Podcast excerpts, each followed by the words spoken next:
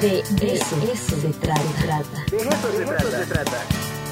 Posgrados, seminarios, especialidades, proyectos, cursos, la actividad de las unidades académicas con nuestro invitado. De eso se trata. Continuamos en el de eso se trata. Muchas gracias a todas y a todos. En este momento nos conectamos en Tehuacán, así es que les mando un fuerte abrazo a todos los lobos del sur que nos escuchan en el 93.9 de FM.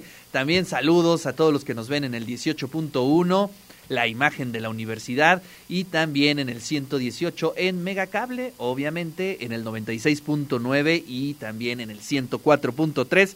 Y no se les olvide visitar nuestra página web radioitv.boap.mx donde ustedes van a tener, además de las señales en vivo de las tres estaciones de radio y del canal de televisión, todos los contenidos bajo demanda, es decir, los pueden descargar, los pueden ver eh, en una hora posterior. Sabemos que es complicado a veces estar a determinada hora, pero bueno, cuando ya estén en la noche y a lo mejor estén lavando los trastes o estén haciendo otra actividad dentro de la casa, pues se pueden echar ahí cualquier programa de toda la barra de TV WAP o de Radio WAP. Así es que muchísimas gracias. Les recuerdo que estamos rifando Voces en Rebelión, Puebla 1964 de Fritz Glockner, un clásico ya y que eh, dice aquí un radio escucha y tiene mucha razón que es un debe, es un imperdible por obviamente el tema que tiene que ver con nuestra universidad, con Puebla, y es bien interesante verlo desde la perspectiva de Fritz Glockner,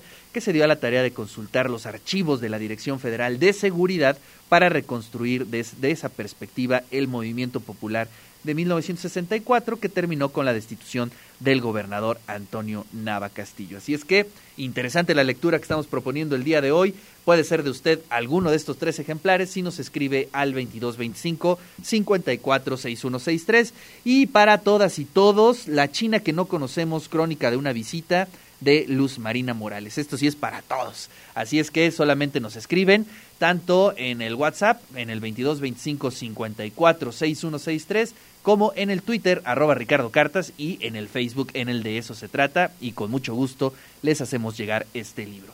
Ya anda por aquí la doctora Citlali Reynoso. ¿Cómo estás, Citlali? Hola, ¿qué tal, Ricardo? Muy bien. ¿Y tú? ¿Cómo te va? Todo muy bien, en un lunes, en un lunes que, bueno, ya sabes cómo son los lunes, no los vamos a explicar. Así es.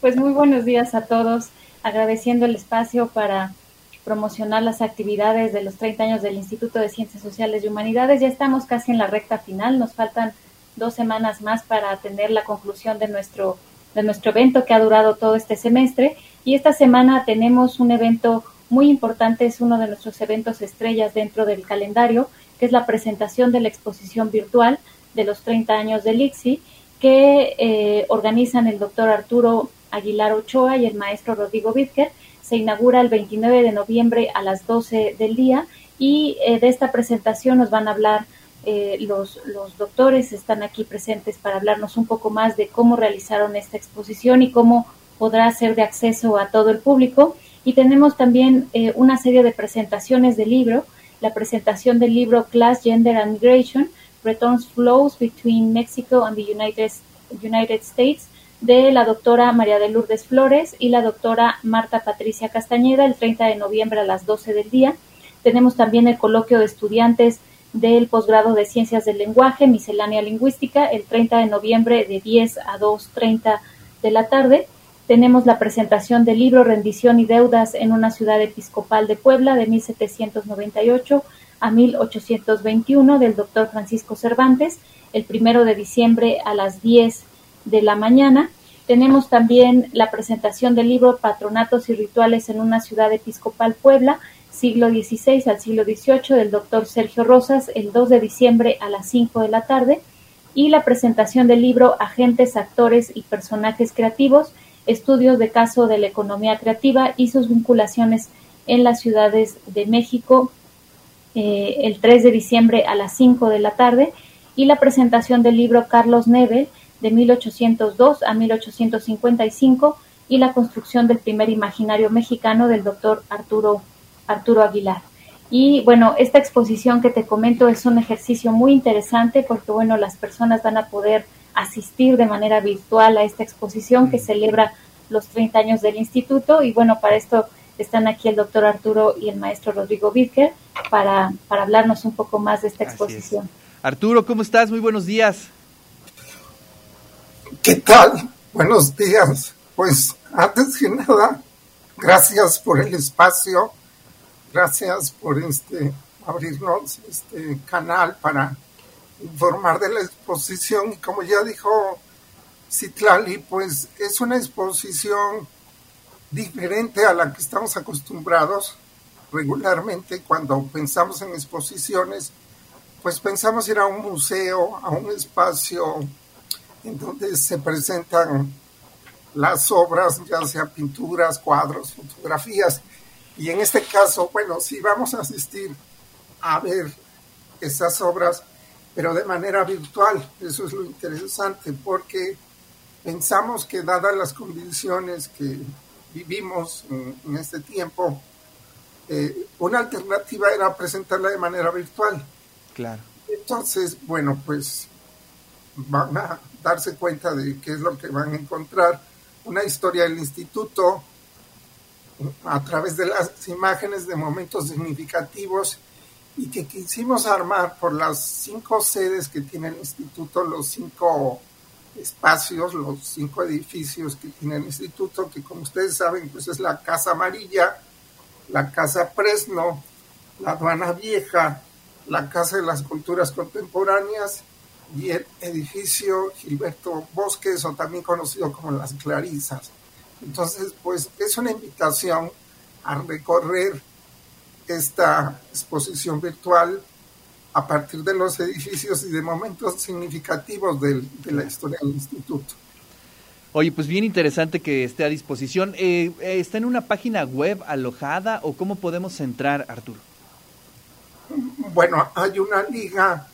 En este caso, yo pediría al maestro Peter que nos explique un poco, porque también para mí es novedoso este, este nuevo formato yo he participado en exposiciones anteriormente y bueno, pues implicó un reto porque nunca había hecho una exposición virtual. Entonces, Pues vamos a ver qué, nos cuenta Rodrigo. ¿Cómo estás? Buen día. Hola, hola, buenos días. Gracias por el espacio. No, gracias eh, por estar aquí presentes. Oye, pues a ver, cuéntanos cómo podemos acceder a esta exposición y pues también un poco explicarnos eh, cómo es la lógica de una visita eh, virtual a una exposición como esta? Eh, claro, mira, em, el término virtual es algo que se ha puesto de moda últimamente, eh, no solamente por las condiciones de salud a nivel planetario, sino, sino también porque em, la, tecnología ha llegado a tal, a tal nivel que ya es posible reproducir y hacer y, incluso más adelante hasta sustituirnos, ¿no? Entonces, eh, lo, que estamos eh, haciendo es, eh, digamos, la premier de una, de, primer, de una primera manera o una manera diferente de acercarnos a los bienes culturales y a la práctica de las exposiciones a través de estos sistemas, ¿no? Tiene, es muy simpático porque reflexionando sobre esto, eh, quizás nos estamos acercando a esta manera virtual de, hacer, de, proceder ante exposiciones, pero lo que no hemos aprendido es cómo inaugurar una exposición virtual, ¿no? No sabemos. Ahí, sí ya se complica, ¿no? no sabemos si ir, si quedarnos en casa, si eh, asistir. Cada quien con su copita de vino, ¿no? Desde su casa. Mira, básicamente es un programa, es un software que está realizado de tal manera de que eh, las ventajas es que puede reproducir muchas Claro. Pero al mismo tiempo se puede quedar almacenado y puede vivir en una página. Entonces, eh, vamos a hacer eh, a las 12 del día el acto de enseñar, presentar formalmente eh, el discurso de cómo se, se puede usar y al mismo tiempo compartir la, dirección para que cada quien desde su celular, tablet, de, equipo de cómputo pueda hacer la visita en ese día o hacerla posteriormente o hacerla mañana pasado cuando quiera, todas las veces que quiera. Entonces, este, este, este elemento se, se, convierte en una herramienta muy interesante porque queda vestigio, ¿no? Generalmente las exposiciones tú la ves una vez, un, un, día, y se te olvida, ¿no? O a lo mejor ya con el paso del tiempo se te va olvidando. Esta no va a envejecer porque se va a quedar ahí guardada y la puedes ver eh, desde, desde Australia, desde China, desde donde sea, eh, y disfrutarla y acceder a toda esa información sin ningún problema, ¿no? Claro, sí, es otra experiencia, ¿no? Digamos, no puede ser ni menos ni más, simplemente es completamente distinta, pero sí creo que es importante que se exploren otras posibilidades de percepción, sobre todo en términos históricos, creo que es importante que se quede ahí, ¿no? Para consulta, para hacer eh, cualquier tipo de, de, investigación. Pues les agradezco mucho, Citlali, por esta eh, invitación y ya estamos cerrando entonces el 30 aniversario, las celebraciones. Y pues ahí estaremos atentos. También Arturo, muchísimas gracias. Rodrigo, muchísimas gracias. Les mando un fuerte abrazo. Igualmente. Gracias. gracias. Hasta luego, buen día. Bueno, pues ahí están las distintas invitaciones del Instituto de Ciencias Sociales y Humanidades, especialmente la exposición virtual de la historia de este instituto. Y también eh, ya estamos cerrando las actividades conmemorativas al 30 aniversario. Así es que ahí estén atentos directamente en las redes sociales del Instituto de Ciencias Sociales